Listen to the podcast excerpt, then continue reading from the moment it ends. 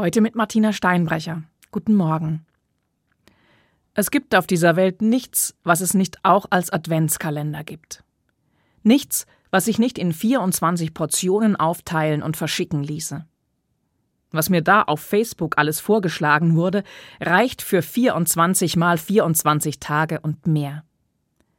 Es gibt Adventskalender mit Angelzubehör, mit Saatgut, Müsli, Gewürzmischungen mit Strümpfen, Spirituosen, Sexspielzeug, mit Lego und Parfümpröbchen.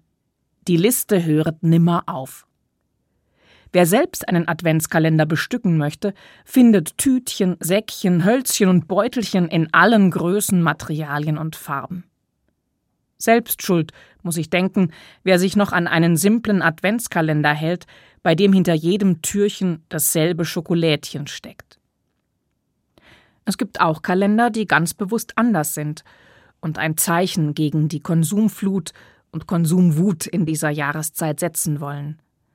Aber auch die Zahl der Kalender mit schönen Texten, Bildern, Liedern und meditativen Anregungen ist inzwischen ins Unermessliche gewachsen.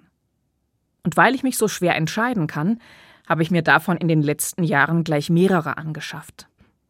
Die ursprüngliche Idee, sich in einer oft als hektisch erlebten Zeit einmal am Tag zehn Minuten Ruhe zu gönnen, um einem Gedanken nachzuhängen oder einem Impuls nachzugehen, ist dabei eher einer sportlichen Übung gewichen, bei der es gilt, sich in kürzester Zeit möglichst viel Kluges, Nachdenkliches und Humorvolles zu Gemüte zu führen, um es bei Gelegenheit bei der nächsten Weihnachtsfeier zu verwerten.